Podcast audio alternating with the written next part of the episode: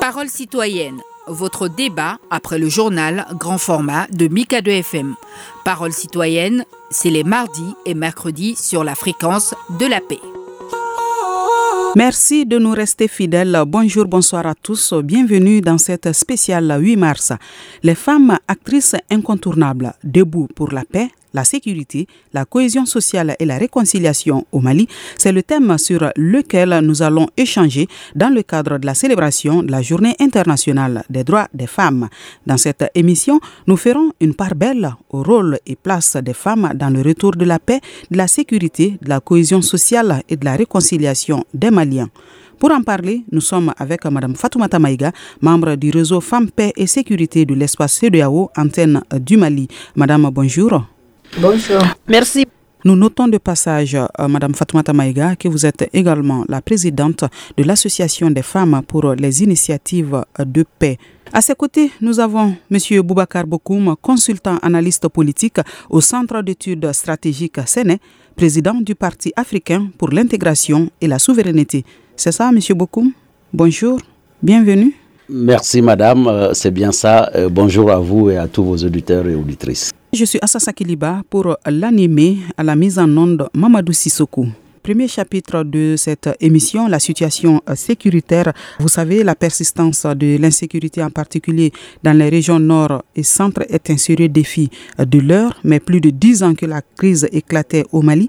Le rôle de la femme dans la paix, la cohésion sociale, le vivre ensemble et la réconciliation reste d'actualité. Quelle analyse faites-vous de la situation sécuritaire actuellement dans notre pays la parole est à Madame Fatoumata Maïga, membre du réseau Femmes, Paix et Sécurité de l'espace CEDEAO. Madame. Merci beaucoup. C'est un plaisir pour moi de partager notre vision de femmes engagées pour la paix. Il est clair que la question euh, de l'insécurité, principalement dans la zone des trois frontières, est devenue un sérieux problème. Et nous sommes beaucoup plus inquiètes encore qu'elle se déplace elle se déplace au point où on se pose la question où s'arrêtent les trois frontières. Parce que la région du Sahel, côté mauritanien, commence aussi à nous inquiéter. C'est que du côté mauritanien, en milieu de semaine passée, nous avons assisté à des attaques à l'engin explosif et qui nous inquiètent beaucoup. Mais aussi Bamako, qui ne se sent pas beaucoup concerné, alors que si Bamako s'implique je pense qu'on aura au moins un petit temps pour parler de la responsabilité de Bamako par rapport à la stabilité du pays. Si chacun d'entre nous comprendra son rôle, sa responsabilité pour que ce pays-là puisse être stable. Et ça, c'est par rapport aux femmes, parce qu'aujourd'hui, nous ne parlerons que de femmes. Monsieur Bokoum, je rappelle que vous êtes consultant, analyste politique. Euh, globalement, comment voyez-vous aujourd'hui la situation sécuritaire au Mali? Merci Madame. Vous savez, le problème sécuritaire au Mali, nous avons conclu que c'est une crise globale, sociale et sécuritaire. C'est pourquoi quand Madame parle des femmes, je me retrouve parfaitement en symbiose parce qu'elle n'a pas de frontières. En fait, il s'agit d'une crise euh, qui concerne toute l'Afrique par rapport à son développement économique, social et culturel.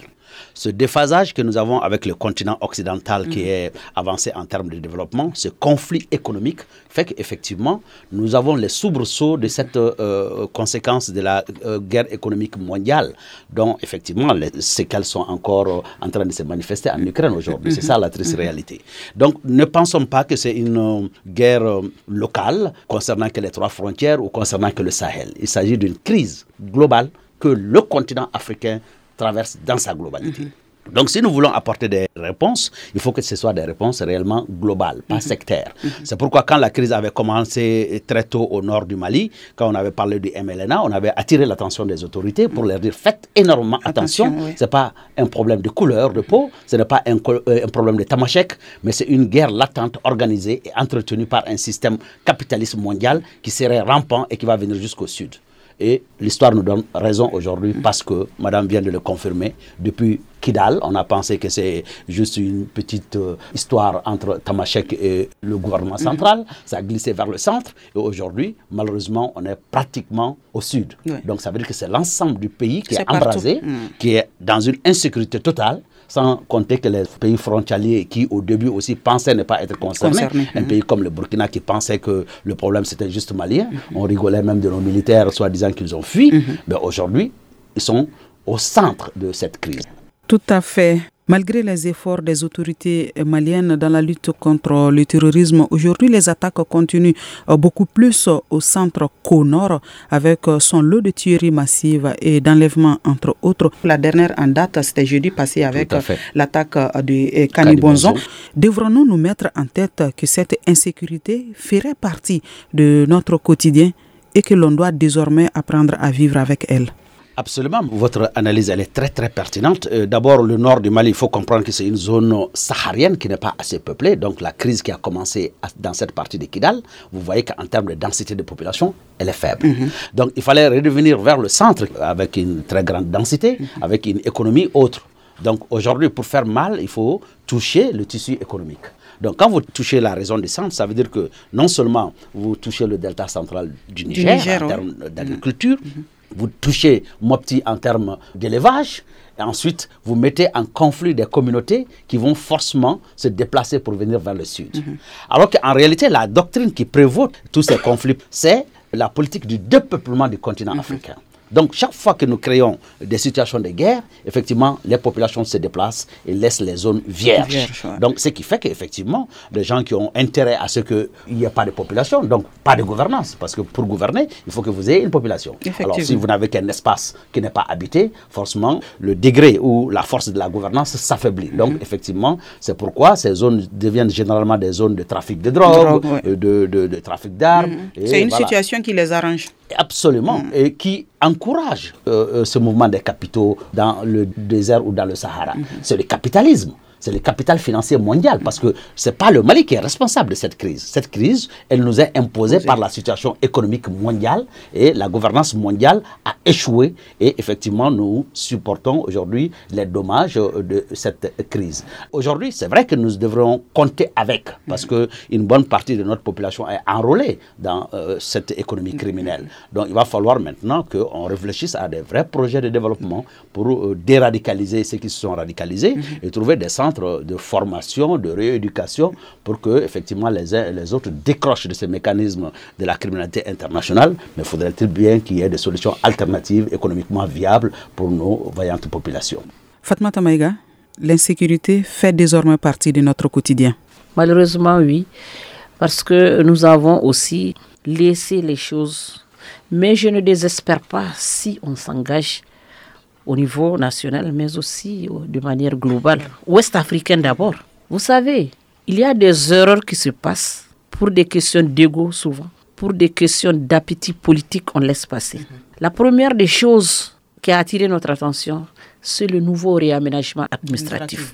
Prenez la région du Gao, plus précisément le cercle de Gao. Aujourd'hui, le cercle de Gao se retrouve avec 16 cercles, 7 cercles sédentaires et 9 cercles nomades neuf cercles nomades où tout le monde a quitté pour se retrouver dans la vallée. Alors, les groupes terroristes peuvent bien se taper la poitrine de dire qu'ils sont l'autorité sur neuf cercles. Et neuf cercles dans une région, c'est combien de pourcents du territoire du cercle mhm. Et des situations comme ça sont en train de se passer, en tout cas partout.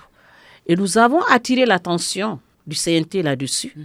Malheureusement, ils sont allés là-dessus. Vous savez, il y a des erreurs politiques qu'il faut refuser de faire. Même si les hommes politiques veulent vous imposer cela, il faut le refuser. J'ose croire que, puisque ce n'est pas une loi d'aujourd'hui, les gens vont beaucoup réfléchir là-dessus pour que ces zones ne soient pas entre les mains des gens qui ne sont même pas des Maliens, mhm. qui mettront le désordre partout dans l'Afrique. Ça, c'est Les femmes ont été écoutées au CNT. Mhm. Et quand vous êtes écoutés quelque part au nom de tout le monde, si vous ne maîtrisez pas tout, vous dites juste ce qui vous plaît et ce qui plaît aux autres, sans toucher du doigt ce qui se passe. Il y a cela. Il y a aussi le fait que nous n'arrivons pas à fédérer nos visions et nos opinions. Ce qui est très dangereux, c'est de croire qu'on est leader sans être leader. Parce que quand vous êtes leader, vous parlez pour et à la place des autres. Quand vous n'écoutez pas ceux qui vivent directement la situation, vous voulez juste parler parce qu'il faut parler pour que demain, on vous appelle dans une salle où il y a le Premier ministre, où il y a le président, où il y a le ministre. Je crois que ce n'est pas cela. Ce n'est pas de cela. Moi, en tout cas, au niveau du RESFECO, ce n'est pas cela que nous pensons. Et au nom de mon organisation qui m'a amené au RESFECO, ce n'est pas comme ça que moi je vois les choses. Aujourd'hui, ce qui reste, c'est qu'il faut que les femmes apprennent à sauver ce pays-là. C'est l'une des régions où on a le seul centre d'accueil et d'orientation des enfants soldats. Mais dans ce centre, il ne reste que trois mois Trois mois peuvent socialiser des enfants de moins de 20 ans à qui on a appris à, tuer. C'est difficile. Vous voulez réagir? Oui, euh, très rapidement, c'est pour dire juste euh, quel est le rôle, combien de fois important des femmes dans le développement du monde de façon générale? Parce que la femme, par essence, c'est la productrice, mhm. la protectrice et la nourricière. Donc ces trois éléments fondamentaux sont euh, ancrés dans la culture chez nous, pour dire simplement que tout ce que nous faisons passe par la femme et pas pour la femme de façon générale. Fatmata Maïga, puisqu'on est en train de parler de la situation sécuritaire au Mali, depuis que la crise éclatait, aujourd'hui, quel est son degré d'impact sur cette couche, les femmes et les enfants, jusqu'à aujourd'hui, globalement? Malheureusement, de manière globale, c'est vraiment dramatique. Parce que là où les groupes terroristes sont rentrés, c'est les couches faibles qui sont les victimes. C'est les vieux, mhm. c'est les jeunes, c'est les femmes. Prenons Kanibonzo. Prenons Kanibonzo. C'était jeudi dernier seulement. Jeudi dernier seulement. Qui a été tué en dehors du secrétaire général adjoint, de l'imam, mhm. des chefs de village? Le directeur d'école. Et le directeur de l'école. C'est le village qui a été brûlé. Les individus ont été brûlés là-dedans. Le bétail a été enlevé. Mhm. Les greniers ont été brûlés. Mhm. Bonne récolte ou pas, c'est la famine qui va s'installer. C'est des villages qui vont être vidés de leur population pour faire plaisir à qui? Et c'est des veuves qui vont rester, mais des petits orphelins qui n'auront pas à connaître leurs parents. Mhm. Alors si nous, les femmes, nous avons eu le courage de prendre le micro, de prendre la responsabilité et dire que nous nous sommes organisés en fêtière, nous sommes organisés, c'est nous qui parlons avec le président de la République. C'est nous qui parlons au siège des Nations Unies. C'est nous qui voulons être partout. La première des choses de jeudi à maintenant, c'était de condamner ce qui s'est passé à Ganibonso. Et moi, je suis assise, j'attends qu'au moins que l'on dise ce qui s'est passé à Kanibonzo est regrettable. Que nous, les mamans, les femmes, assises à Bamako, leaders partout, nous voulons être là pour dire que nous avons besoin d'être euh, impliqués dans tout. La première implication, c'est le courage de dire ce qui n'est pas bon. Exactement. Voilà. Évoluons euh, pour aborder le thème euh, de cette émission, les femmes actrices incontournables debout pour la paix, la sécurité, la cohésion sociale et la réconciliation au Mali, une thématique qui met en exergue le rôle que les femmes du Mali peuvent et doivent jouer dans la résolution de cette crise. Monsieur Bokoum, selon vous, pourquoi sont-elles si importantes dans ce processus? Pourquoi dit-on même qu'elles sont incontournables? Vous savez, même chez nous culturellement, hein, quand on a déjà un conflit sous l'arbre à palabres, mhm. quand on a des difficultés, on s'adresse aux dames pour avoir leur conseil. La nuit porte conseil. La nuit porte conseil. Si les femmes elles sont d'accord qu'il n'y a pas de conflit, chacun parle à son mari et il ne prendra pas d'armes. Ça, c'est aussi simple que ça. Et l'autre chose, c'est qu'économiquement, les femmes ont un rôle important à jouer. Mhm. Alors, le tissu économique, la sécurité, d'abord, elle est économique. J'ai parlé tantôt de la femme nourricière. D'abord, c'est la femme qui nourrit de façon générale. Parce que mhm. quand vous apportez, c'est elle qui s'occupe de l'aspect culinaire. Mhm. Donc, quand vous avez un peuple affamé, vous avez un problème. Et les enfants qui les éduquent, qui les forment, c'est encore la maman. Donc, si effectivement tous ces mécanismes échouent, ça veut dire que vous avez une bombe à retardement. Les enfants mal éduqués, mhm. qui n'ont pas reçu de formation, qui ne sont pas employés dans un système, restent toujours une éternelle euh, question de sécurité. Mhm. Parce que plus tard, ils vont revendiquer. Plus tard, ils vont chercher des moyens pour s'épanouir. Ce qui explique aujourd'hui, quand vous voyez certains enfants qui prennent le risque d'aller à la mer, d'aller dans le Sahara, aller mourir, parce que juste ils veulent avoir leur gagne-pain. Donc, à un moment donné, c'est ces facteurs jugulés qui vont faire qu'effectivement, la femme a un rôle important. Parce que c'est la femme chez nous qui tient le flambeau de la dignité. C'est la femme qui dit à son enfant ben, écoute, il est temps que tu ailles chercher quelque chose. Mhm. Ton âge a dépassé l'âge limite. Tu es un fainéant. Comme on le dit généralement dans le terme Bambara, il faut donc tarakito. Donc, quelque part, cette motivation, ce levier fondamental, c'est la femme qui le détient.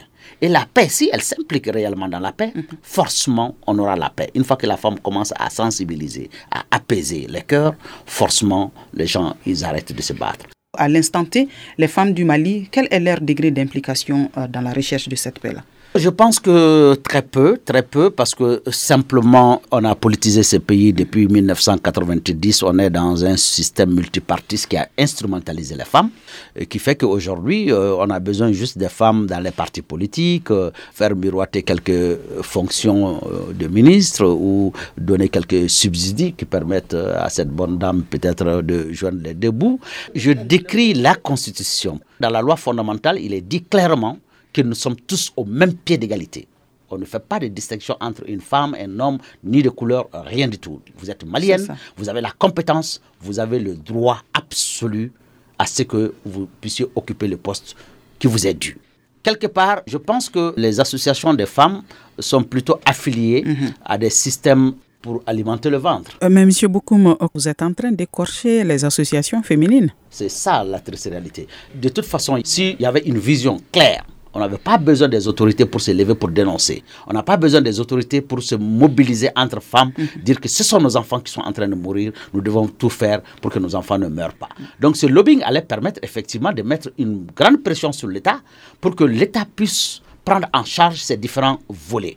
Bah, alors, si on doit attendre l'État, l'État le fait quand ça l'arrange. Donc, politiquement, bien géré, avec quelques femmes leaders qui vont calmer les autres. Mhm. Mais il y a ce qu'il faut décrier c'est le problème de la lutte des classes. Vous savez, quand vous appartenez à une classe sociale, une fois que vous avez une ascension, il y a ce que nous on appelle la déclassification.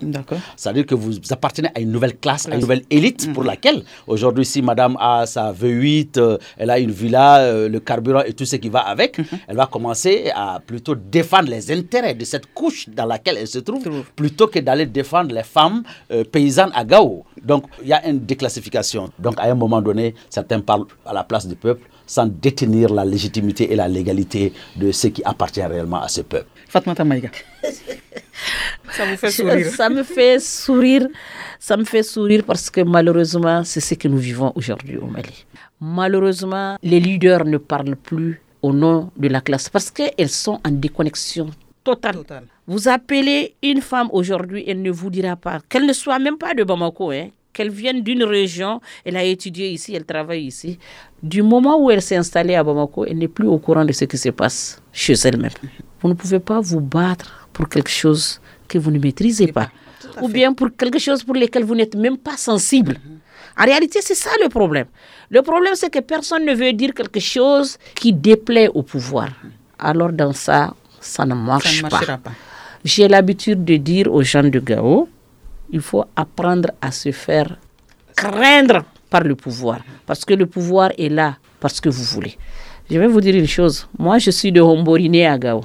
Je prendrai référence sur ce que la femme Songoy fut. Il y en a qui disent, nous n'avons jamais vu de femme aussi audacieuse qui ne recule devant rien que la femme Songoy. La vraie femme Songoy, généralement, elle est celle qui envoie à la guerre, mais elle est celle qui peut arrêter très vite. Vous avez vu la petite ville de Hombori Elle est très à l'écart par rapport au conflit autour d'elle, parce que les femmes ont refusé. Mhm. Vous prenez la ville de Gao, la résistance civile de la jeunesse, mhm. c'était avec les femmes pour défendre la ville. On ne défendait pas la ville de Gao, on défendait le drapeau du Mali. C'est ça ce qu'on nous a appris. En défendant la République, on défend aussi l'avenir de la nation malienne. Parce que si les femmes s'assoient, ils refusent de dire la vérité personne ne veut dire la vérité et nos enfants sont en train de mourir. J'ai fait référence au centre d'orientation du Gao. C'est pénible de voir ces enfants. Les plus âgés n'ont pas 21 ans. Quel est l'avenir de ces enfants? Quel est l'avenir de ces enfants? Aujourd'hui, ce que je voudrais dire à nos sœurs leaders, il ne faudrait pas se voiler la face des enfants qui quittent Bamako pour partir. Des enfants quittent Sikasso pour partir. Des enfants quittent toutes les régions du Mali pour partir. Mais des enfants quittent le Bénin pour partir. Les enfants quittent le Tchad. Et moi, ce qui me fait de la peine, c'est que quand nous, nous partons là-bas et que nous lançons des appels, c'est les femmes du Cameroun qui nous répondent. C'est les femmes du Tchad qui nous répondent. Les femmes de la sous-région ne vous répondront jamais. Pire les femmes du Mali. Pour quelle raison? Peut-être parce que ça ne les intéresse pas. Mais les femmes de la sous-région sont dans le jeu politique. Vous savez, au Sénégal, quand on s'apprêtait pour aller pour les missions de plaidoyer pour la levée des sanctions, et quand on a demandé aux autres femmes qui étaient avec nous rédiger une déclaration pour soutenir les femmes et les personnes faibles du Mali et demander à la CDAO de lever au moins la sanction économique sur le Mali. Mhm. J'ai été surprise que la délégation nigérienne dise qu'on ne fera pas. Pourquoi? Je ne sais pas. J'ai été surprise de voir la délégation du Burkina Faso divisée en deux. Dire L'autre partie a dit on ne fera pas. L'autre partie a dit vous le faites ou vous ne le faites pas, nous, nous allons faire. J'ai été obligé de dire au Burkina ne le faites pas. Ne vous divisez pas à cause du Mali. J'ai dit aux Nigériens vous pouvez ne rien faire parce que le Mali a des femmes pour travailler, pour faire lever cette sanction-là.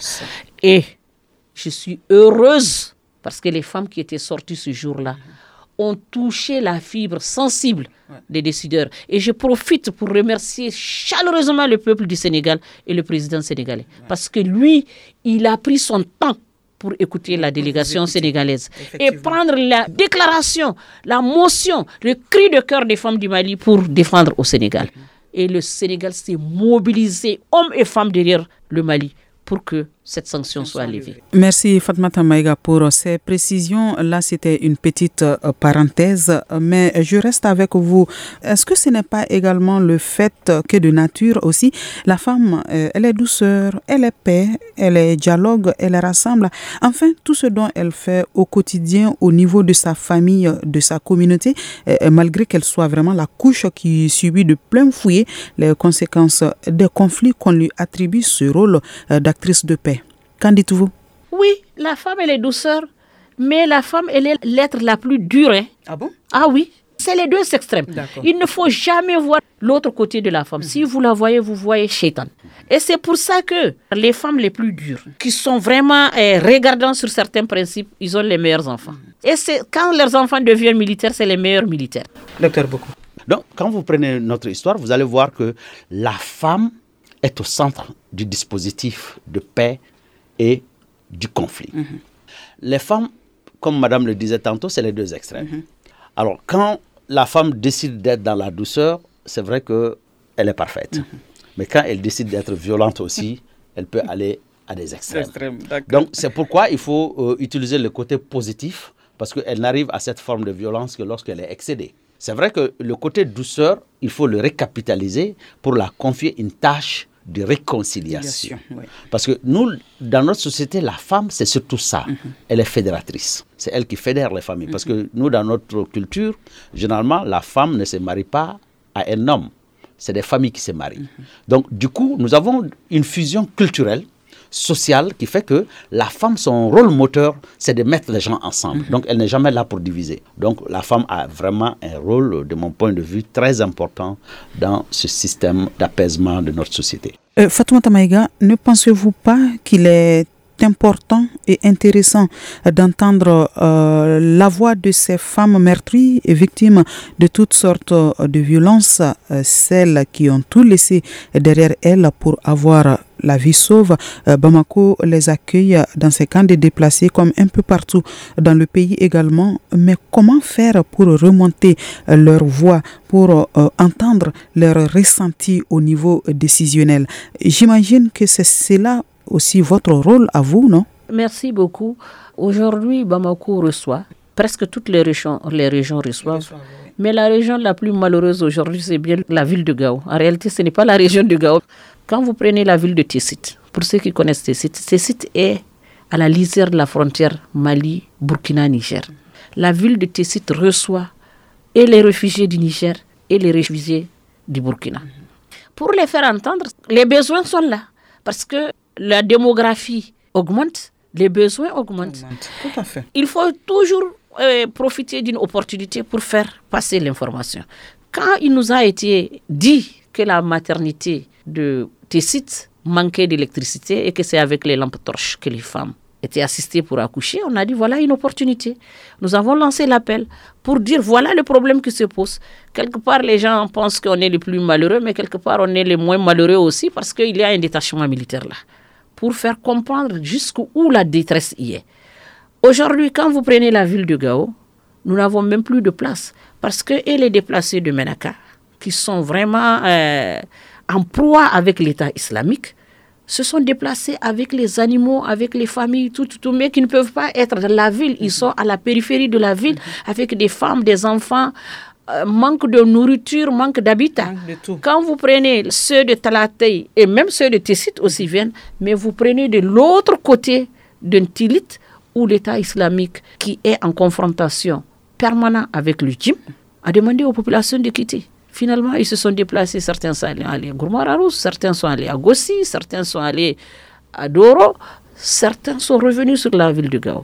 Avec des bébés, avec des enfants, avec et même ils sont même confrontés à l'insécurité. Mhm. Et ça, c'est des femmes qu'il faut écouter. Moi, je pense que le 8 mars, au lieu d'aller faire le tam-tam, d'aller faire beaucoup de discours, c'est à ces femmes qu'il faut donner la parole. Pour dire exactement de quoi ils souffrent. Mais ces femmes aussi sont victimes de... Comment est-ce qu'on peut même... Parce que dans le système aussi, il y en a qui vivent de cette situation. Il y en a qui se font appeler chefs des groupes de déplacés. Mais il n'y a pas de chef de groupe de déplacés. Parce que là où ils viennent, là, ils viennent trouver quelqu'un là-bas, là, un ressortissant de la localité qui s'érige en porte-parole, à qui on donne tout, qui devient riche et les autres continuent à vivre dans le...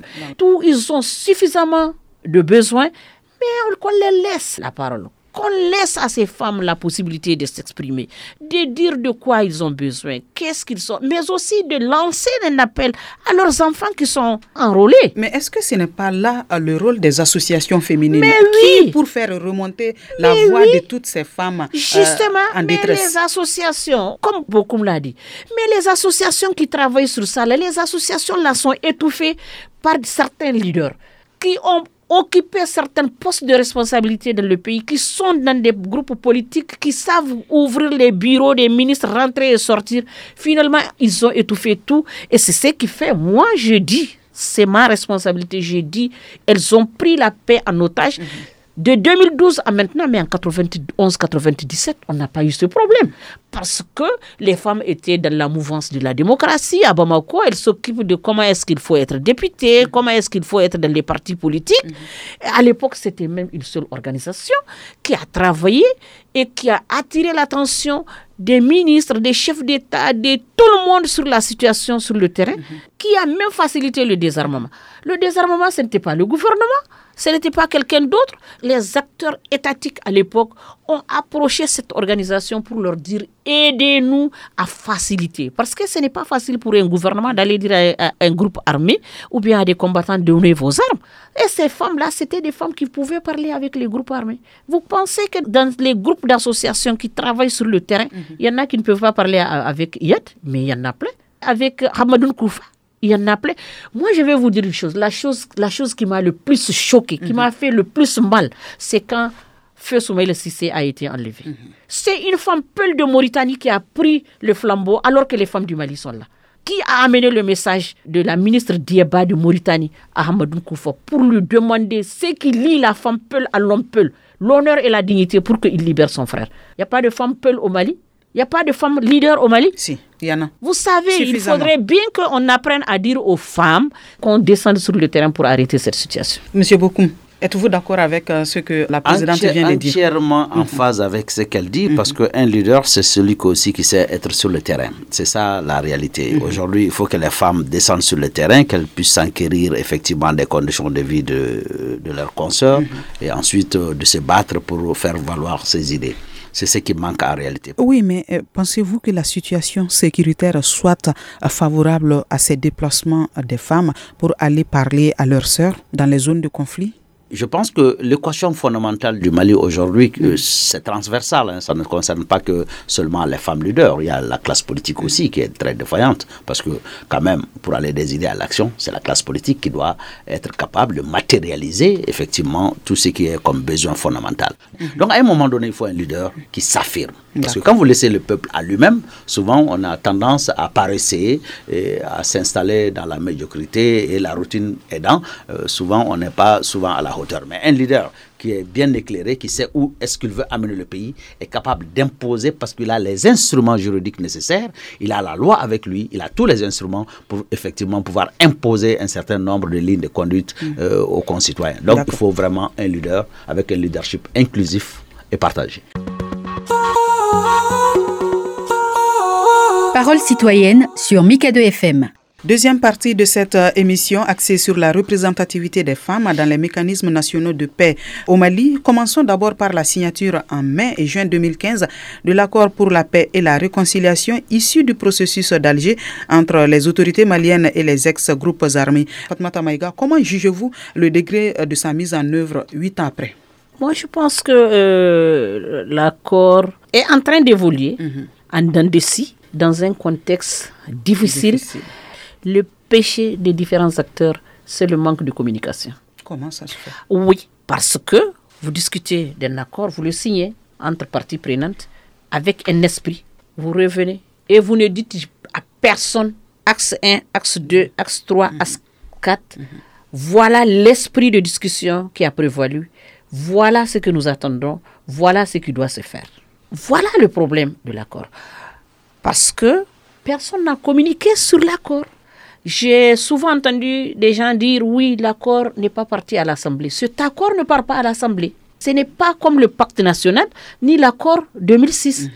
C'est un accord pour la paix dans lequel on peut travailler et remodeler chaque fois que c'est nécessaire. Et tous les éléments qui sont là-dedans sont des éléments qui ont été portés par les représentants du gouvernement ou les représentants des populations. Mhm. Parce que j'ai quand même eu la chance de présider la commission Axe Défense et Sécurité. Ça, c'est un.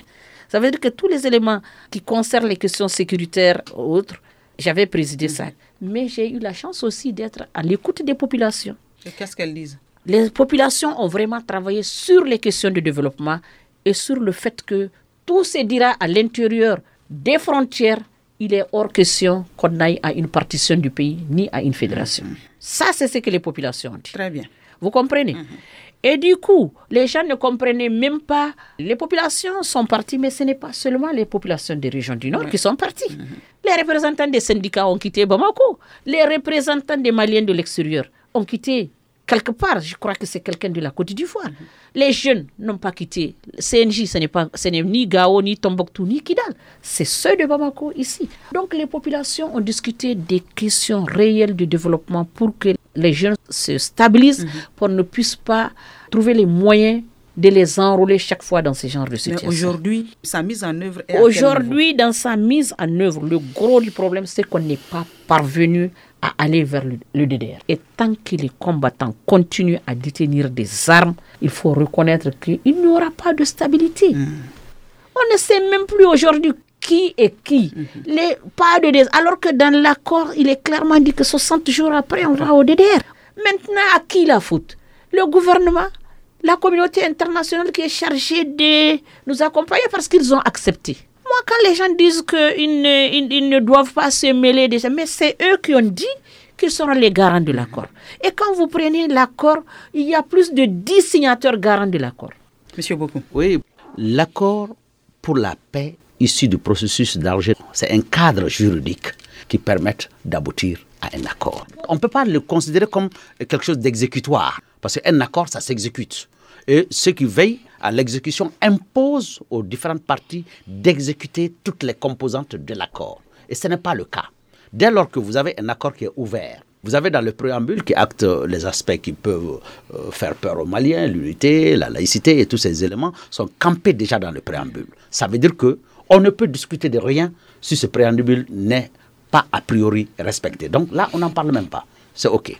Maintenant, dans le corps de l'accord, vous avez deux questions fondamentales. Vous avez la question de la répartition de la richesse, qui pose problème en termes de développement économique, social et mhm. culturel. Mhm. Ensuite, vous avez l'architecture institutionnelle. Et là aussi, l'accord ne tranche pas. Il donne des indications par rapport à ce que nous-mêmes nous avons dit dans nos textes de décentralisation. Donc, les textes de la décentralisation que nous avons depuis 1992 ont tendance à nous amener vers un modèle fédératif de décentralisation, de régionalisation, sans une définition claire de ce que nous nous voulons comme modèle d'administration. Donc l'architecture institutionnelle, elle n'est pas définie. Ensuite, vous avez la répartition de la richesse. Parce que quand vous regardez l'accord, aux premières heures de l'accord, la SEMA n'est pas venue signer. Mhm. Ils sont venus plus tard. Ils sont venus plus tard. Pourquoi? Parce que l'État a cédé sur une demande de la répartition de la richesse, ce qui est un droit légal par rapport aux collectivités. Alors, quand vous avez une richesse impactée dans une zone, mhm. il va falloir que l'État rétrocède, mais dans une phase de négociation de façon juste et équitable à partir du droit international relatif aux droit économique et financier mhm. qui a été ratifié par le Mali en 1976. Il va falloir effectivement que l'État accepte de rétrocéder une partie des richesses. Mhm. Maintenant, cela se fait dans un débat ouvert et en respect de l'article 2 de la Constitution. Et cet article 2, il est répété dans l'article 4 qui dit que tout ce qui est besoin pour les, bien pour les régions du Nord l'est aussi pour les autres régions. Donc, ce qui fait que dans l'application, on n'a pas traité les deux questions fondamentales. Ni l'assaiment qui est signateur, n'a pas traité ces questions pour faire des propositions à l'État. Encore moins l'État qui est chargé de la grande partie de l'exécution aussi, n'a pas travaillé sur l'architecture institutionnelle pour faire une proposition à ses partenaires, pour voir est-ce qu'on la signe ou on la signe pas, faire une, péréquation de euh, la redistribution de la richesse, de l'ensemble des richesses du Mali pour savoir effectivement est-ce qu'on est, d'accord avec nos partenaires ou pas. Mhm. Mais le troisième élément, c'est que c'est la communauté internationale qui mhm. pose problème par rapport à ce processus. Ah vous ne pouvez pas. Et c'est ce qui explique, je ne vous coupe pas la parole, la lenteur dans sa mise en œuvre. Bien sûr, parce qu'elle n'est pas faisable en l'état. On n'est pas arrivé à l'accord. Maintenant, pour nous faciliter la tâche pour aller à l'accord, madame a touché l'aspect du DDR. Mhm. Mais alors, qui peut désarmer aujourd'hui celui qui les a armés? Doivent les désarmer dès lors qu'ils sont d'accord que le Mali est dans de bonnes dispositions d'accueillir ceux qui semblent être nos frères. Donc, si aujourd'hui la communauté internationale s'implique réellement à désarmer, il n'y a pas de problème parce que Madame l'a dit, ce n'est pas passé à l'Assemblée nationale parce que c'est un accord entre Maliens qui était prévu, ce n'est pas un accord international. Parlons à présent de l'implication des femmes dans les différents processus qui avaient été décriés au départ. Aujourd'hui, elles sont de plus en plus présentes dans certaines entités des mécanismes de suivi de l'accord pour la paix, dont euh, le CSA, euh, la CNDDR, mais je ne sais pas si elles sont euh, dans les équipes mixtes d'observation et de vérification et MOV ou encore le MOC. Fatma Maïga. Merci beaucoup. Moi, je mhm. voudrais juste euh, dire à beaucoup mhm. que la CEMA a signé, c'est vrai, mais la plateforme du 18 juin aussi. Des éléments qui ne se retrouvaient pas beaucoup dans, dans la politique de la chaise vide de la CEMA mais aussi avait signé. Mhm. Mais sur quoi je reviens, c'est le fait de ne pas revenir au Mali pour travailler. Parce qu'il était question qu'après la signature, les gens vont revenir au Mali pour travailler. Ça, ça n'a pas été fait pour des raisons euh, peut-être qu'on ne discutera pas ici. Maintenant, par rapport à la question de la présence des femmes, c'est pratiquement une manière où pour dire aux femmes, taisez-vous.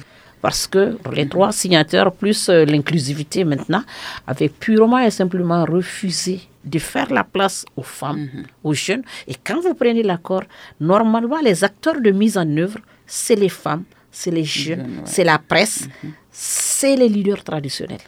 Ça veut dire que tous les signataires, chacun a certains de ces éléments-là parmi ses soutiens, mhm. y compris le gouvernement du Mali. Ce n'est pas le gouvernement qui a jeté des cailloux, qui s'est mis à crier par-ci, par-là pour que le Mali soit là. Mhm.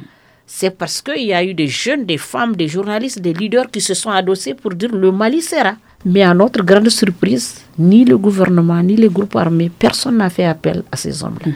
Et c'est après constat que 11 femmes ont décidé de sortir du lot pour faire le plaidoyer, pour que les femmes soient là. Malheureusement, ils ont amené les femmes à qui on n'a pas donné la possibilité de s'impliquer pour faire avancer les choses. Et eh bien dans ce cas, elles sont là pourquoi? Elles sont là-bas pour faire taire le comité de plaidoyer.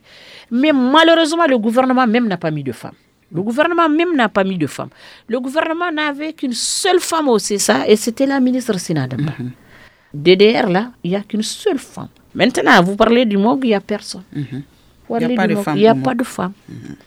Vous parlez de certaines structures, ça dépend des régions. à Menaka, de l'autre côté, le cadre qu'ils ont mis qui joue le rôle d'assemblée régionale, mhm. une femme. À Gao, je n'en ai pas vu, à ce que je sache, je n'en ai pas vu, sauf peut-être à Tombouctou.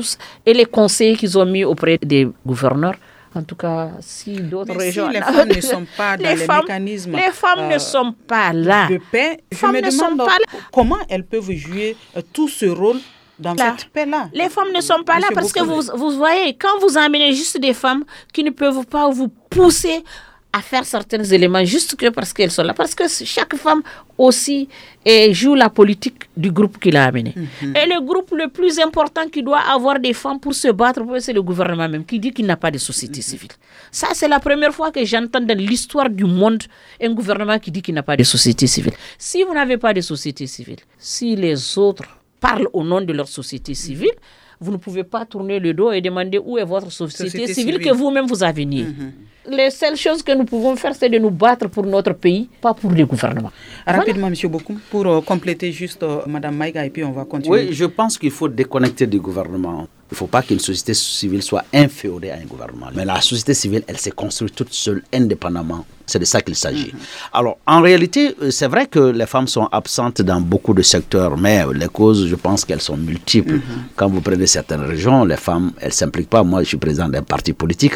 Je sais quel effort je fais pour faire venir les femmes pour des raisons de contingence sociale, pour beaucoup de raisons, souvent c'est très très difficile. Mhm. Alors les femmes qui sont engagées. Elles ne se sentent pas concernées, c'est ça? Justement, mais il faut se sentir concerné. On n'a pas besoin d'être finalement téléguidé par quelqu'un. Parce que la fibre patriotique et l'esprit citoyen, il est d'abord interne. Mm. Par exemple, elle, je pense qu'elle n'a pas été recrutée par un parti politique ou quelqu'un. C'est elle qui a décidé, par sa compréhension des problèmes, à s'engager. Donc, c'est ça le militantisme. À un moment donné, il faut croire à ce que l'on fait. Alors, une femme qui croit, elle aura la place qu'elle mérite. Il y aura des hommes qui vont la valoriser. Pas tous, je suis d'accord que voilà, ceux qui sont au pouvoir, souvent, on est dans la manipulation. Mais quand même, dans la dynamique aujourd'hui de la gouvernance, moi, je suis euh, très ouvert aux femmes pour que on mène le combat ensemble. Parce que je suis certain d'une chose. La femme, avec peut-être même 1000 francs, elle peut te faire la cuisine. Ça veut dire qu'elle a une capacité organisationnelle extraordinaire. Et pour gérer un pays comme le nôtre, il faut avoir une très grande capacité, de gestion et de bonne gouvernance. L'autre chose, elle a touché un aspect de la rigueur. Vous savez, quand l'État tombe dans le laxisme, oui, vous avez un certain nombre de femmes qui se plaisent dans ce laxisme. Mais si jamais vous donnez de la gouvernance à une femme, soyez sûr qu'elle va dire aux autres femmes, c'est pas comme ça que nous devrions nous comporter. Donc, si on confie certaines responsabilités, je pense que certaines femmes gouverneurs du Mali nous ont prouvé suffisamment euh, par rapport à l'assainissement, on a vu ce qu'elles ont pu faire pendant qu'il y avait des hommes qui ont été gouverneurs pendant très longtemps, mhm. ils n'ont pas pu ramasser un seul panier d'ordures. Donc ça veut dire juste que la femme de mon point de vue, en termes de capacité de gouvernance, en termes de capacité de gestion, elles ont un potentiel énorme. Donc nous pensons euh, vraiment pouvoir valoriser les femmes pour pouvoir tirer le meilleur profit de leur système de bonne gouvernance. Parlant de ce potentiel, les femmes maliennes n'ont pas attendu qu'on les fasse appel. Elles ont euh, toujours été très actives dans les associations, ONG et les réseaux au niveau local et national pour réussir cet objectif qui est la paix. Euh, voyons voir ces centres, ces projets qui se sont fixés comme objectif de rétablir le dialogue intermalien, recoudre le tissu social fortement impacté avec la crise sécuritaire précaire. Écoutons à cet effet Mme Touré Mouna Awata, présidente de la Case de la paix de Gao. La case a été construite après le conflit, en 2014. C'est un exemple des autres pays que la promotion de la femme a pu faire le déplacement pour aller en Afrique du Sud pour voir les cases. C'est de là-bas que l'expérience de la case est venue au Mali. Nous sommes représentés par toutes les ethnies. Nous sommes avec nos sœurs tamashek, nos sœurs arabes, nos sœurs songoï, bozo. Tout le monde est représenté à la case. Donc, toute chose qui se fait, l'État nous appelle, les ONG nous appellent, les organisations des Nations Unies nous appellent. Vraiment, nous sommes respectés. Au niveau de la case, quelles sont les activités que vous menez? Les activités qui nous réunissent à la case, c'est des actions de sensibilisation, de plaidoyer des actions de violence basées sur les genres.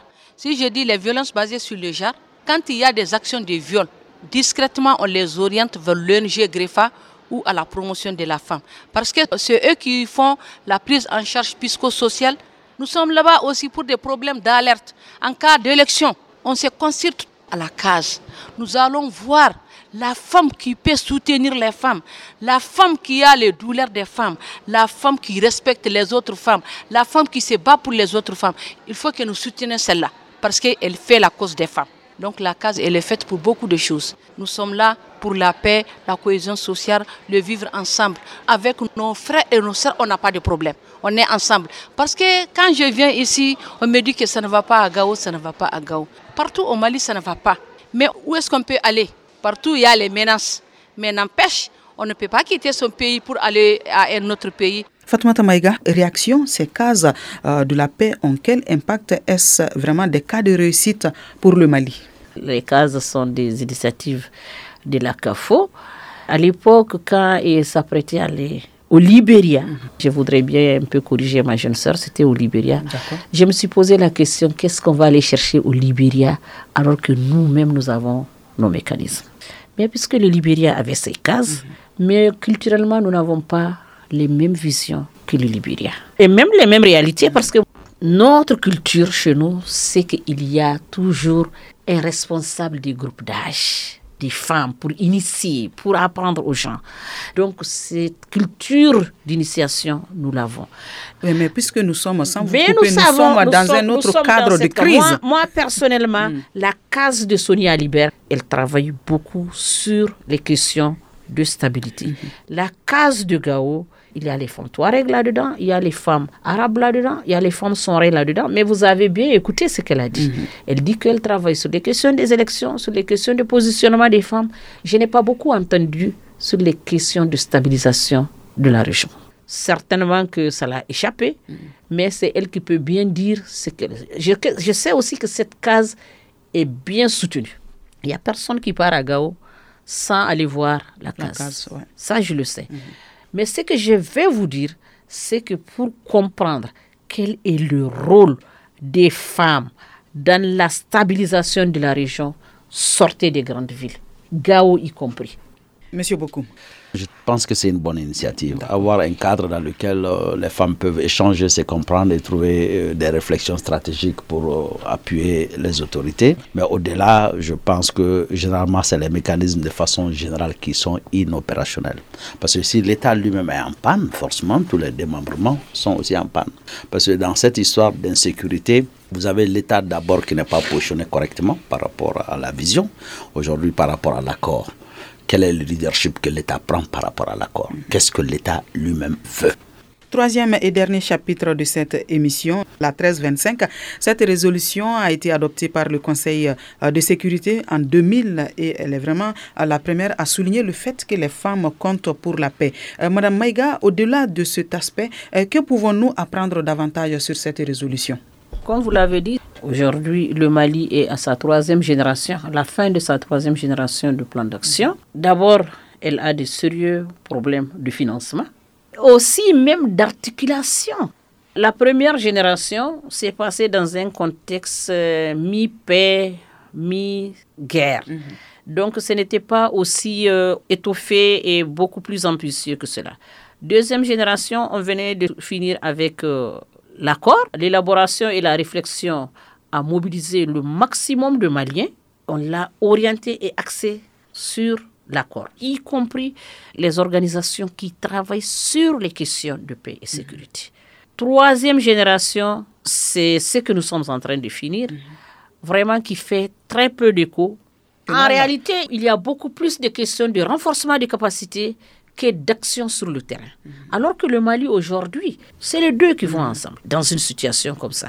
Mais selon vous, ces différentes résolutions, est-ce qu'elles ont vraiment permis de réelles avancées en matière de l'implication des femmes euh, dans la prévention, la gestion des conflits et le processus de paix, surtout pour le cas du Mali Il n'y a même pas d'acquis. Hein? Vous ne pouvez pas dire qu'il n'y a pas d'acquis quand même. Non, il y a pas d'acquis. Il y en a. Vous savez, hein? Il y en a. Hein, Madame, permettez-moi. Hein. Monsieur Bokoum, il y a quand même des acquis, pardon. Je vous suis parfaitement bien, mhm. mais je ne suis pas d'accord qu'il y ait d'acquis. Parce que vous dites que vous n'êtes pas satisfaite. Pourquoi vous n'êtes pas satisfaite Quand on créait les Nations Unies, nous, les États africains, on n'était pas indépendants.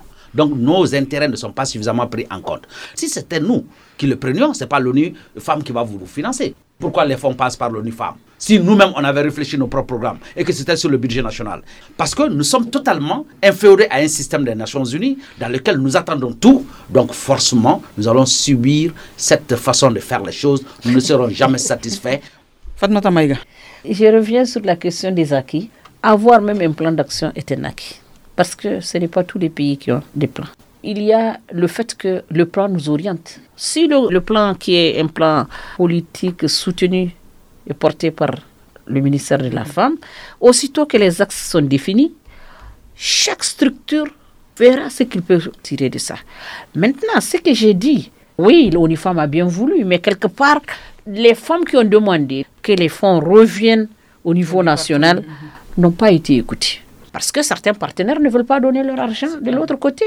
Deux, c'est la question du leadership. Les femmes du Mali ne pourront jamais, dans ce cas précis d'insécurité, on ne pourra jamais, au grand jamais, combattre la situation d'insécurité tant qu'on n'est pas dans un système global. Il faudrait que la sous-région comprenne que c'est un problème régional et non un problème du Mali.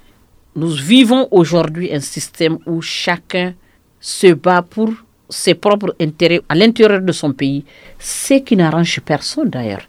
Ça, il faudrait que les gens le comprennent. Et nous finissons euh, par dire que la consolidation de la paix au Mali est la responsabilité de tous et de ce fait la participation des femmes, notamment dans le processus de paix, devrait être systématique.